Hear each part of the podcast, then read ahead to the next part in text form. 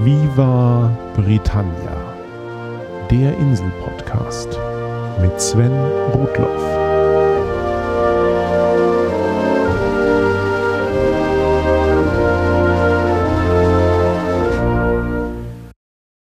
Herzlich willkommen zu Folge 34 von Viva Britannia, dem Podcast über Großbritannien und die Briten. Der Titel dieser langen Folge wird vielen von euch erst einmal recht kryptisch erscheinen. BCA V Sing. Keine Bange, in einigen Minuten seid ihr schlauer und euer Leben um ein buntes Thema reicher, das mich in meiner Zeit auf der Insel durchgehend begleitet und sehr geprägt hat. Es geht um Wissenschaft und Journalismus, um falsche Heilsversprechen und Rufschädigung, um Verbraucherschutz und Recht und Gesetz und um Aktivismus, die Verantwortung jedes Einzelnen und den Sinn von Kampagnen. Und warum ich gerade jetzt dazu komme, BCA V Sing bei Viva Britannia aufzugreifen, darauf komme ich am Ende der Folge zurück. Singh, das ist der Wissenschaftsautor Simon Singh, den ich bereits in anderen Folgen von Viva Britannia erwähnt hatte. Simon Singh hat in London und Cambridge Physik studiert und für seine Doktorarbeit in Teilchenphysik auch am Genfer Kernforschungszentrum CERN geforscht. 1990 begann er, für die BBC zu arbeiten und er war dort für die Produktion verschiedener Wissenschaftssendungen zuständig. 1996 führte Simon Singh Regie bei einer Dokumentation über den Mathematiker Andrew Wiles und die Geschichte des mathematischen Problems, das Wiles nach 300 Jahren endlich gelöst hatte. Fermats letzten Satz. Die gleichnamige Dokumentation gewann den britischen Film- und Fernsehpreis BAFTA und war auch für den amerikanischen Emmy Award nominiert. Simon Singhs Begleitbuch zu der Dokumentation war das erste Buch über Mathematik, das auf der Insel zum Bestseller wurde. Daraufhin hängte Simon seinen Fernsehjob an den Haken und arbeitete seitdem in erster Linie als Journalist und Autor, um wissenschaftliche Ideen der breiten Öffentlichkeit zugänglicher zu machen. 1999 veröffentlichte er The Codebook über die Geschichte der Kryptographie und insbesondere die Arbeit von Alan Turing und den Entschlüsselungsexperten von Bletchley Park im Zweiten Weltkrieg. Über diese Computerpioniere hatte ich in Britannia 22 einiges erzählt. Aus The Codebook wurde wiederum eine mehrteilige Fernsehserie, die Singh präsentierte. 2004 erschien dann mit Big Bang Singhs leicht verständliche Geschichte des Universums und der Menschen, deren wissenschaftliche Arbeit wir diese Erkenntnisse zu verdanken haben. Simon Singh hat zahlreiche Auszeichnungen für seine Arbeit bekommen. Er ist unermüdlich dabei, mathematische und wissenschaftliche Konzepte verständlich zu erläutern und Menschen dafür zu begeistern. Das macht ihn auch zu einem regelmäßigen Sprecher bei Veranstaltungen wie Skeptics in the Pub, die in vielen britischen Städten privat organisiert werden und bei denen Autoren und Wissenschaftler am interessierten Publikum bei einem Bier aus ihrer Arbeit erzählen. Dieses Umfeld war es auch, in dem ich Simon persönlich kennenlernen durfte. Und das bereits bevor er für seine Arbeit vor Gericht gezerrt wurde. Wie kam es nun dazu? 2008 veröffentlichte Simon Singh sein viertes Buch mit dem Titel Trick or Treatment zusammen mit dem Wissenschaftler Edzard Ernst.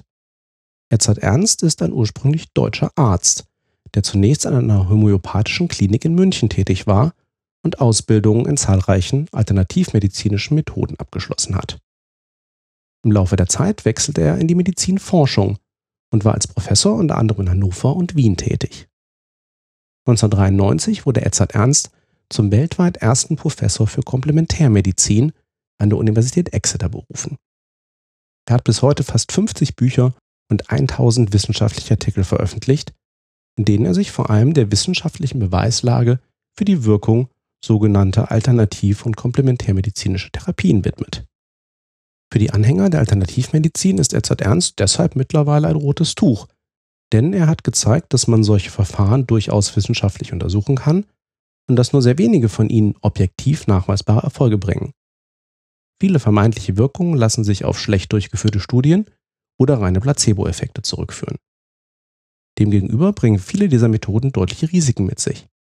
Und sei es, dass Patienten über den Hang zu vermeintlich sanften, aber sinnlosen Verfahren notwendige echte medizinische Untersuchungen und Behandlungen für sich oder ihre Angehörigen ausschlagen. Simon Singhs und Edzard Ernst gemeinsames Buch Trick or Treatment widmet sich genau diesem Thema. Für verständlich erklären die beiden Autoren, welche alternativmedizinischen Methoden wirken und warum welche nicht wirken und welche schaden. Die deutsche Übersetzung Gesund ohne Pillen, was kann die Alternativmedizin wurde 2009 als deutsches Wissensbuch des Jahres ausgezeichnet. Eine der Therapieformen, die Singh und Ernst in ihrem Buch behandeln, ist die Chiropraktik. Dabei handelt es sich um eine von vielen Ausprägungen der sogenannten manuellen Therapie, der Behebung von Leiden durch das manuelle Richten von Muskeln und Knochen. Das klingt erst einmal ganz unverfänglich nach Physiotherapie oder Krankengymnastik. Aber viele Laien halten Homöopathie auch für pflanzliche Medizin und nicht für pure Zuckerkügelchen oder Lösungen ohne jeglichen aktiven Inhaltsstoff. Die Geschichte der Chiropraktik beginnt mit der Osteopathie, noch so einer manuellen Therapie. Die Osteopathie wurde im 19. Jahrhundert in den Vereinigten Staaten von dem Arzt Andrew Taylor Still erfunden. Still glaubte, dass alle körperlichen Leiden auf Fehlstellungen der Knochen und Muskeln zurückzuführen seien, die wiederum den Blutkreislauf negativ beeinflussen. Diese vermeintlichen Fehlentwicklungen bezeichnete er als somatische Dysfunktionen. Durch eine entsprechende Korrektur der Stellung und damit der somatischen Dysfunktion sollten die Selbstheilungskräfte des Menschen angeregt werden, um sich selbst von allen Krankheiten zu befreien. Also nicht nur solchen, die wir mit dem Skelett und den Muskeln verbinden, sondern auch allen organischen Leiden. Andrew Taylor Still verband in seiner Theorie Erfahrungen aus dem Richten von Knochen mit Ideen der Spiritisten und magnetischen Heiler seiner Zeit. Etwa zur gleichen Zeit prägte der Amerikaner Daniel David Palmer den Begriff Chiropraktik für einen erstaunlich ähnlichen Ansatz. Palmer glaubte, dass alle körperlichen Leiden auf Fehlstellungen der Knochen und Muskeln zurückzuführen seien, die wiederum das Nervensystem negativ beeinflussen. Diese vermeintlichen Fehlstellungen bezeichnet er als Subluxationen. Durch eine entsprechende Korrektur der Stellung und damit der Subluxationen sollten die Selbstheilungskräfte der Menschen angeregt werden, um sich selbst von allen Krankheiten zu befreien. Also nicht nur solchen, die wir mit dem Skelett und den Muskeln verbinden, sondern auch allen organischen Leiden. Daniel David Palmer hat lange Zeit behauptet, er sei unabhängig von Andrew Taylor Still auf die Idee für die Chiropraktik gekommen, aber Notizen aus seinem Nachlass belegen, dass er bei Still in die Lehre ging und die Ideen der Osteopathie nur etwas abwandelte. Beide Herren konnten von den von ihnen erfundenen Therapien gut leben, insbesondere auch dadurch, dass sie Kurse verkauften und Schulen gründeten, in denen man ihre vermeintliche neue Medizin erlernen konnte. Heute gibt es immer noch Osteopathen und Chiropraktiker, die aber selbst innerhalb ihrer eigenen Profession sehr unterschiedliche Ansichten zu den 150 Jahre alten Theorien der Gründer ihrer jeweiligen alternativmedizinischen Therapie haben. So gibt es den Begriff Subluxation auch in der allgemeinen orthopädischen Medizin und er bezeichnet eine echte Fehlstellung eines Gelenks. Klassische Osteopathen und Chiropraktiker nehmen aber implizit immer noch so etwas wie die Existenz einer Lebensenergie an oder zumindest eines Einflusses der Knochenstellung auf organische Leiden. Für Chiropraktiker sind Subluxationen gleichzusetzen mit Störungen im Fluss dieser Lebensenergie. Sie betten den medizinischen Begriff also in einen vollkommen esoterischen Überbau ein, der ihnen theoretisch erlaubt, durch das Drücken und Drehen an Gelenken nahezu alles heilen zu können. Andere Vertreter dieser Profession sind hingegen wissenschaftlicher unterwegs und konzentrieren sich auf die einzige Indikation, die eine manuelle Therapie nachweislich wirklich lindern kann. Und das sind Rückenschmerzen. Zu diesem Schluss kommen Simon Singh und Edzard Ernst zum Thema Chiropraktik auch in Trick or Treatment. Nach der aktuellen Beweislage auf Basis wissenschaftlicher Studien kann sie bei einigen Formen von Rückenschmerzen hilfreich sein und ist hier mit klassischer Physiotherapie vergleichbar. Für alle anderen Indikationen und insbesondere solche, die gar nichts mit orthopädischen Leiden zu tun haben, gibt es keine wissenschaftlichen Belege für die Wirksamkeit von Chiropraktik. Umgekehrt bergen osteopathische und chiropraktische Verfahren erhebliche Risiken. Immerhin werden hier Wirbel und Gelenke zum Teil bewusst über ihre natürlichen Stellungen hinaus gedreht und gedrückt. Und je nach spezifischer Methode, der behandelten Körperstelle und dem Zustand des Patienten kann es durchaus zu Schädigungen kommen. Insbesondere bei Behandlungen im Nackenwirbelbereich gab es auch Schlaganfälle und Todesfälle durch gerissene Arterien. All diese Fakten hatte Simon Singh im Kopf, als er vor sechs Jahren am 19. April 2008 die alljährliche Chiropractic Awareness Week, also die Aufklärungswoche zur Chiropraktik des britischen Chiropraktikerverbandes zum Anlass nahm, in seiner Zeitungskolumne im Guardian zur Chiropraktik aufzuklären. Singh schilderte knapp all das, was ich euch eben erzählt habe und noch einiges mehr. Im Zusammenhang mit der fehlenden Beweislage für die Wirksamkeit chiropraktischer Methoden schrieb Singh wörtlich: The British Chiropractic Association claims that their members can help treat children with colic, sleeping and feeding problems, frequent ear infections, asthma, and prolonged crying, even though there is not a jot of evidence. This organization is the respectable face of the chiropractic profession, and yet it happily promotes bogus treatments. Zu Deutsch heißt das, der britische Chiropraktikerverband, die BCA, behauptet, dass ihre Mitglieder helfen können, Kinder mit Koliken, Schlaf- oder Fütterstörungen, mit regelmäßigen Ohrinfektionen, Asthma oder ständigem Weinen zu behandeln, obwohl es hierfür nicht den Hauch eines Beweises gibt. Diese Organisation ist das geachtete Gesicht des chiropraktischen Berufsstandes. Dennoch preist sie fröhlich sinnlose Behandlungen an. Wie man sich vorstellen kann, war der britische Chiropraktikerverband BCA über diese negative Publicity nicht erfreut. Aber anstatt die inhaltliche Debatte zu suchen und darzulegen, warum sie die von Simon Singh kritisierten Heilsversprechen als angemessen achtet, schlug sie das Angebot des Guardian auf eine Gegendarstellung aus und verklagte Simon wegen Verleumdung. BCA v Singh steht für nichts anderes als das Gerichtsverfahren BCA vs. Singh, also BCA gegen Singh. An dieser Stelle muss ich jetzt ein wenig zum Thema Verleumdung und englische Rechtsprechung ausholen. Keine Angst, ich bin selbst kein Jurist und ich mache es so einfach wie möglich. Juristen wiederum mögen mir die notwendigen Vereinfachungen nachsehen. In den einzelnen Rechtssystemen gibt es viele feine Unterscheidungen bei sogenannten Ehrdelikten. Wenn man jemanden in Deutschland durch ein Werturteil in seinem Ruf schädigt, dann ist es eine Beleidigung. Wenn man über jemanden falsche Tatsachen verbreitet, die ihn in seiner Ehre verletzen sollen, ist das üble Nachrede. Und wenn man das wieder besseren Wissens tut, ist es Verleumdung. In englischsprachigen Rechtssystemen spricht man bei Ehrverletzungen allgemein von Defamation.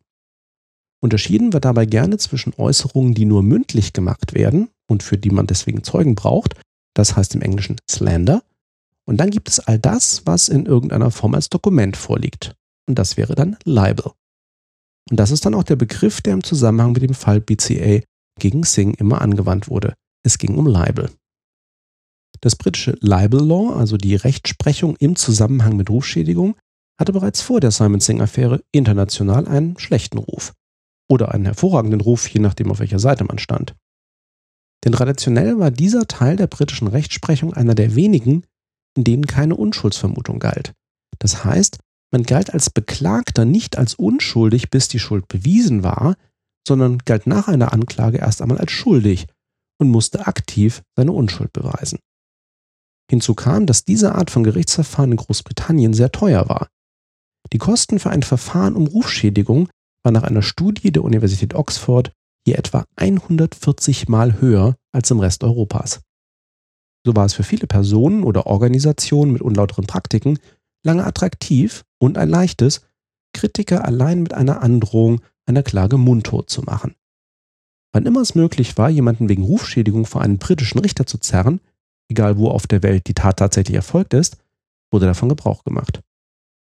So hat eine isländische Bank eine dänische Zeitung im Jahr 2007 nur deshalb in England auf Rufschädigung verklagen können, weil nachweislich einige Exemplare der dänischen Zeitung auch auf der Insel verkauft wurden. So waren es meist Zeitungen und Journalisten, die hier die Leidtragenden waren die lieber ihre Berichterstattung zurückzogen, als immense Gerichtskosten zu riskieren und das selbst in Fällen, wo es wahrscheinlich war, dass sie Recht bekommen würden. Denn selbst bei einem günstigen Verfahren blieben die Beklagten regelmäßig auf einem erheblichen Teil der Gerichtskosten sitzen. Simon Singhs Kolumne war im April 2008 erschienen und es dauerte bis August, bis die Klage der BCA gegen den Autor offiziell wurde. Tatsächlich klagte die BCA nicht gegen die Zeitung, sondern gegen Simon persönlich. Ungewöhnlich, aber vollkommen nachvollziehbar, wenn man jemanden mundtot machen möchte. Bereits in dieser frühen Phase waren britische Skeptiker in den Fall involviert. David Allen Green, ein Rechtsanwalt, der als wissenschaftlich Interessierter bereits einen Blog zur freien Meinungsäußerung und juristischen Spitzfindigkeiten schrieb, lernte Simon Singh just an dem Abend persönlich kennen, als der Guardian-Artikel erschien. Beide konnten damals noch nicht ahnen, was sie die nächsten Jahre miteinander verbinden sollte. David, der auch eine der zahlreichen Skeptics in the Pub Veranstaltungen in London organisiert, konnte Simon Singhs Fall selbst nicht übernehmen, weil er damals als Unternehmensanwalt arbeitete. Er verwies Simon aber an einen ehemaligen Kollegen in einer Kanzlei. David selbst verhalf dem Fall ab August 2008 zur Bekanntheit, indem er in seinem Blog regelmäßig aus juristischer Sicht über den aktuellen Stand des Verfahrens berichtete und offizieller Ansprechpartner für die Medien wurde. Aber am Anfang war das Medienecho zurückhaltend. Unter den wissenschaftlich Interessierten der Insel war die Tatsache, dass ein alternativmedizinischer Verband einen respektablen Wissenschaftsjournalisten wegen nachweislich richtiger Aussagen einfach vor Gericht zerrt, natürlich ein großes Thema. Auf zahlreichen Blogs waren Informationen zum Fall, zur Chiropraktik und der britischen Rechtslage zu finden. Aber der Guardian entfernte den Originalartikel von seiner Website, während das Verfahren lief, und so war die einzig verfügbare Kopie auf einer russischen Website zu finden. Und die klassischen Medien nahmen von dem Fall keine Notiz. Dies änderte sich schlagartig im Mai 2009, mehr als ein Jahr nach Erscheinen des Artikels. Zu diesem Zeitpunkt hatten die BCA und Simon Singh einen gemeinsamen Vortermin mit dem Vorsitzenden Richter Sir David Eady. Hierbei ging es darum zu klären, wie das Gericht die von Simon gemachte Behauptung interpretiert, dass die BCA fröhlich sinnlose Behandlungen anpreist. Handelt es sich hierbei um eine Metapher oder eine persönliche Meinung Simons angesichts der Beweislage gegen Chiropraktik? Oder klagte er die BCA konkret an, dass sie genau weiß, dass Chiropraktik in den genannten Fällen nicht wirkt und sie sie dennoch in betrügerischer Absicht anpreist? Im Fall einer Metapher oder persönlichen Meinung würde Simons Aussage als Fair Comment gewertet, sei denn, die BCA könnte ihm Böswilligkeit nachweisen. Im Fall einer Tatsachenbehauptung müsste Simon hingegen beweisen, dass die BCA wirklich wieder besseren Wissens handelt. Und das wäre ein Ding der Unmöglichkeit. Und genau in diesem Sinne entschied Richter Edie, zur vollkommenen Überraschung aller Beteiligten und der Weltöffentlichkeit. Aus dem Sinnzusammenhang von Simons Aussage war offensichtlich, dass er der BCA keinen Vorsatz vorwarf, sondern höchstens Unwissenheit. Das allerdings sah der Richter anders. Diese unerwartet eng gefasste Interpretation wurde nun auch von internationalen Beobachtern und Journalisten als Gefahr für die journalistische Freiheit, nicht nur auf der Insel, sondern weltweit gesehen. Wenn das britische Libel Law es so einfach macht, jede vergleichbare Aussage in irgendeiner Publikation auf der Welt vor ein britisches Gericht zu bringen und die zuständigen Gerichte dann so enge Maßstäbe an Meinungsäußerungen anlegen, dass jeder Beklagte nicht nur hohe Gerichtskosten bezahlen muss, sondern auch keine wirkliche Chance hat, Recht zu bekommen, dann ist die freie Berichterstattung am Ende. Simon Singer hatte an dieser Stelle zwei Möglichkeiten. Entweder konnte er einen Vergleich eingehen und sich entschuldigen. Sich für eine Aussage zu entschuldigen, die er ohnehin nicht so gemeint hatte, wie der Richter sie interpretiert hat, wäre für Simon persönlich kein großes Problem gewesen. Es hätte aber der Sache inhaltlich nicht gedient. Allerdings hätte Simon bei einem Vergleich auch die gesamten bisherigen Gerichtskosten in Höhe von etwa 100.000 Pfund tragen müssen. Alternativ konnte Simon weiterkämpfen, was in diesem Fall hieß, ein Berufungsgericht anzurufen, um die Interpretation seiner Aussage durch Richter Edie noch einmal von anderen Richtern überprüfen zu lassen. Zu diesem Zeitpunkt organisierten David Allen Green und einige andere Skeptiker in London eine Veranstaltung zur Unterstützung von Simon Singh. Weniger zu seiner finanziellen Unterstützung, dass Simon keine Spenden für seine Verteidigung annehmen wollte, sondern zu seiner moralischen Unterstützung und um dem Thema mehr Auftrieb in der Öffentlichkeit zu geben. Und das bekam es. Der Psychologieprofessor Chris French führte durch den Abend. Der Politikjournalist Nick Cohen sprach zum allgemeinen Problem des englischen Libel Law.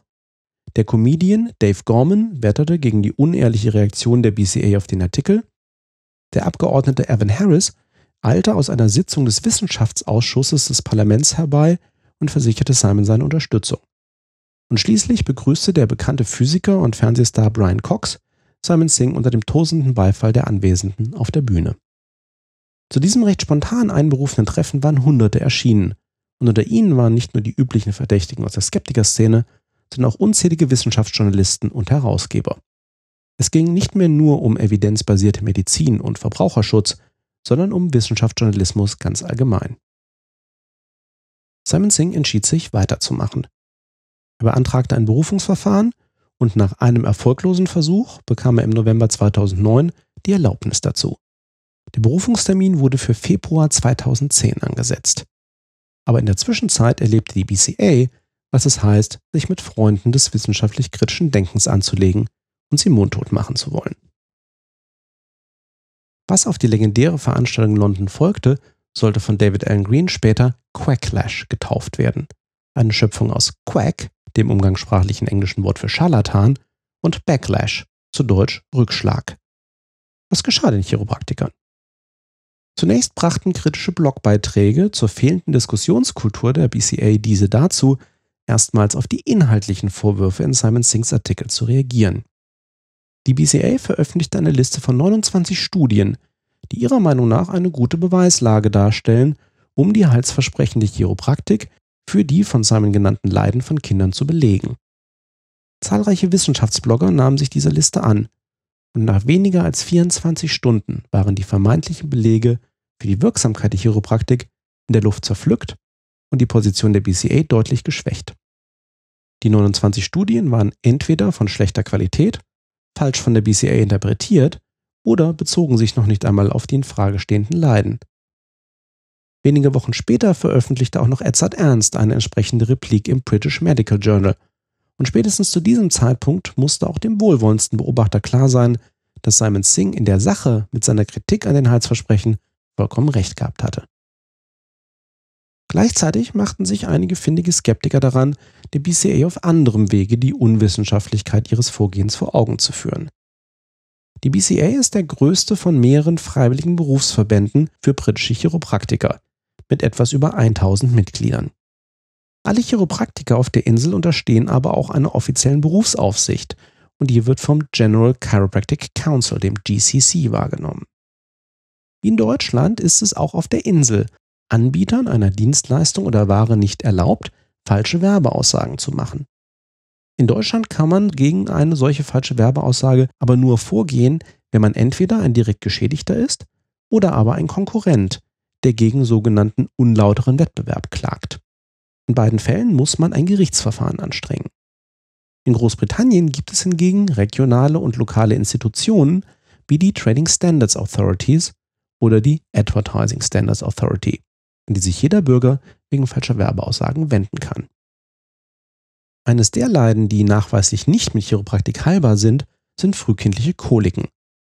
Jeder britische Chiropraktiker, der damit wirbt, dass er Koliken heilen kann, macht sich demnach sowohl eines Verstoßes gegen die Regeln zu falschen Werbeaussagen schuldig, als auch eines Verstoßes gegen den allgemeinen Berufskodex des GCC. Mein Freund Simon Perry, der Skeptics on the Pub in Leicester organisierte, ist von Hause aus Informatiker. Die BCA listet auf ihrer Internetseite alle ihre Mitglieder und deren Kontaktdaten, darunter für viele auch deren Internetauftritt.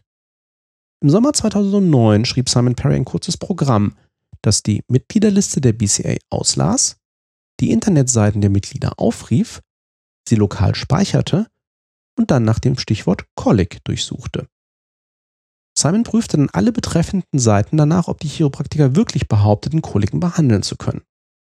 Er identifizierte 174 Praxen mit insgesamt rund 500 Chiropraktikern, die eine falsche Werbeaussage zur Behandlung von frühkindlichen Koliken machten. Anhand der Postleitzahl konnte Simon die fraglichen Chiropraktiker automatisch der zuständigen Wettbewerbsbehörde zuordnen und der Rest war eine Frage eines Sehenbriefs.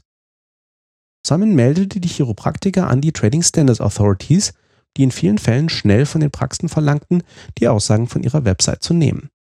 Er meldete die fraglichen Praxen aber auch an das GCC, das in vielen Fällen formale Untersuchungen im Sinne des Berufskodex aufnahm und die sich nicht nur auf Aussagen zu Koliken bezogen, sondern auch auf andere fragwürdige Heilsversprechen. Zeitgleich zu Simon Perry und zunächst unkoordiniert taten andere Skeptiker ähnliches, unter anderem Alan Hennes, von dem noch zu reden sein wird. Der Effekt war verheerend für die BCA, das GCC und den Berufsstand. Im Gedenken an einen missglückten Versuch Barbara Streisands, Fotos von ihrem Anwesen aus den Medien zu halten, wird so etwas auch als Streisand-Effekt bezeichnet. Jemand versucht, etwas unter den Teppich zu kehren und erst dadurch bekommt es breite Publicity. Hunderte von Chiropraktikern waren plötzlich unter der Lupe von Behörden, die BCA wurde von ihren Mitgliedern für ihr Verhalten im Fall Simon Singh verflucht, ein anderer Verband rief seine Mitglieder in Panik auf, ihre Internetauftritte komplett vom Netz zu nehmen und dieser Aufruf wurde natürlich auch sofort öffentlich. Und die BCA griff wiederum das GCC an, weil das Council selbst in einer Patienteninformation genau die Art von Aussagen traf, die sie nun Disziplinarverfahren gegen Chiropraktiker startete. Der unglückliche Versuch der BCA, den Ruf der Chiropraktik zu wahren, war komplett nach hinten losgegangen. Im Februar 2010 kam es dann zur lang erwarteten Anhörung zu Richter Idis Interpretation von Simon Singhs Aussage. Unter den drei Richtern befanden sich zwei der höchsten Richter des Landes für Berufungsfälle. Ein deutliches Signal, wie ernst das Gericht den Fall nahm. Zwei Monate nach der Anhörung verkündete das Gericht seinen Beschluss. Die Interpretation von Richter Idi wurde aufgehoben und Simon Singh erhielt die Möglichkeit, seine Aussage im Sinne eines Verkommens zu verteidigen. Die Wortwahl des Beschlusses ist einzigartig. Der Fall Galileo Galileis wird ebenso zitiert wie George Orwells Ministerium für Wahrheit. Wenige Tage später ließ die BCA die Klage fallen. Fast genau zwei Jahre nach dem denkwürdigen Guardian-Artikel war der eigentliche Prozess vorüber. Aber weder der Quacklash noch Simon Singh waren am Ende. Die Unterstützung für Simon Singh war ein Katalysator für die Freunde des wissenschaftlich-kritischen Denkens auf der Insel. Nicht nur sprossen immer mehr Skeptics in the Pub-Gruppen aus dem Boden, sondern auch die Aktionen gingen weiter. Simon Perry, Alan Hennis und andere Skeptiker nutzten die Instrumente des Quacklash zunehmend auch für andere fragwürdige Heilsversprechen. Simon Perry entwickelte aus seiner ursprünglichen Software schließlich den Chrome-Browser-Zusatz Fishbarrel, der es heute jedem ermöglicht, Internetseiten mit ungerechtfertigten Werbebotschaften mit wenigen Klicks an die zuständigen Behörden zu melden. Und das mittlerweile nicht nur für Großbritannien. Alan Hennis führt mittlerweile die von Simon Singh initiierte Nightingale Collaboration, eine Freiwilligeninitiative, die sich für die Aufklärung zu alternativmedizinischen Themen und für Verbraucherschutz einsetzt. Nach den Chiropraktikern waren homöopathische Mittel eines der ersten Ziele der britischen Aktivisten und insbesondere deren unkritischer Verkauf in der Drogeriekette Boots, die ich in Folge 28 erwähnt hatte.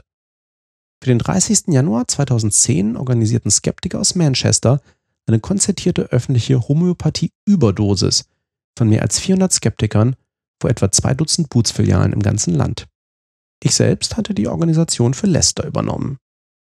Diese 1023 getaufte Aktion wurde ein Jahr später weltweit im Sinne der Aufklärung zur Homöopathie wiederholt, zeitgleich mit der ersten QED-Konferenz. Diese ebenfalls von Skeptikern in Manchester organisierte Wissenschaftskonferenz hatte ich bereits in Folge 7 erwähnt. QED hat dieses Jahr zum vierten Mal stattgefunden und ist nach wie vor die beste Gelegenheit, sich ein Wochenende lang von interessanten Rednern in wissenschaftlichen und gesellschaftspolitischen Themen unterhaltsam fortbilden zu lassen. Und um einfach eine gute Zeit zu haben.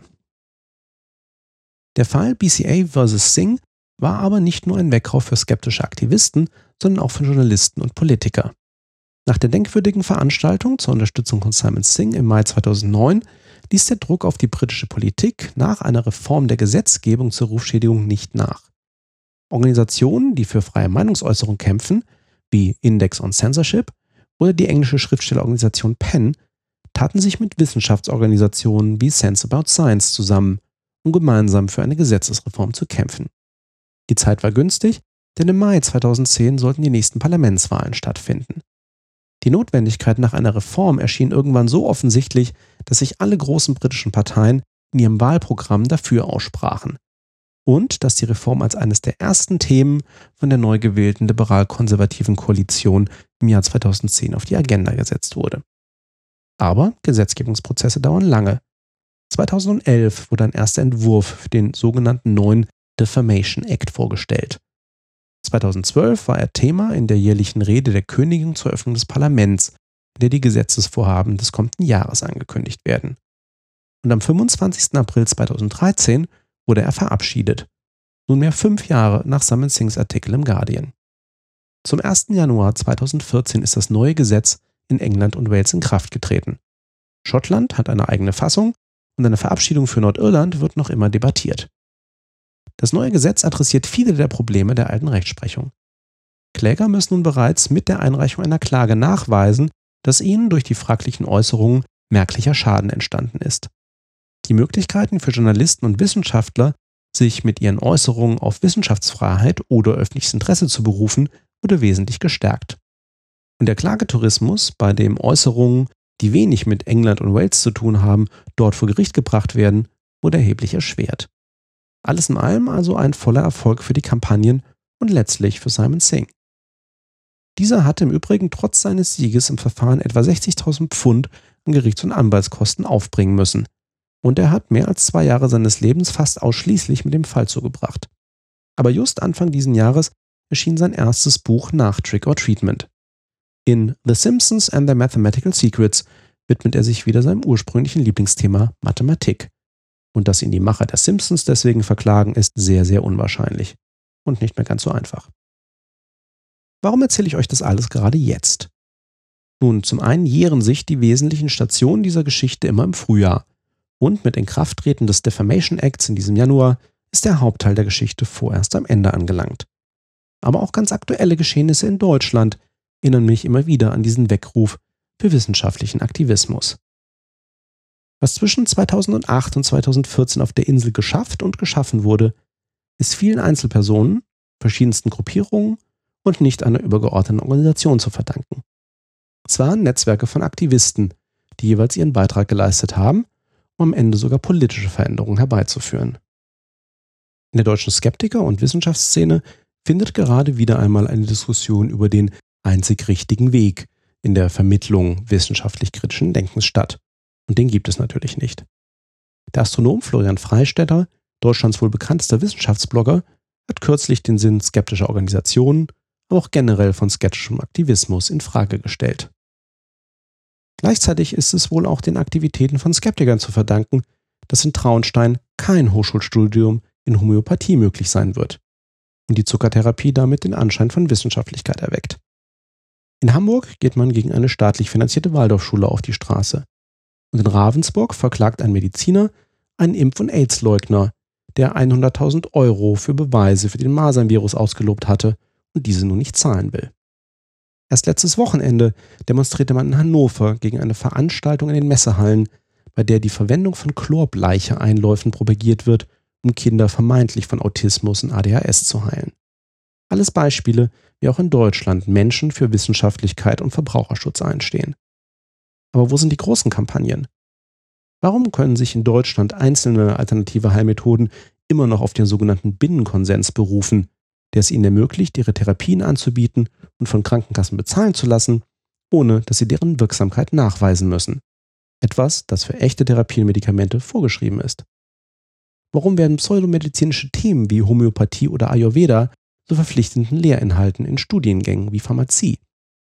Und warum kann man in Deutschland nicht auch als besorgter Bürger gegen unlautere Werbeversprechen vorgehen, ohne gleich vor Gericht klagen zu müssen? Anlässe für wissenschaftlich kritische Zivilcourage gäbe es genügend. Lasst uns mehr tun. Thanks for listening. Cheers and bye bye.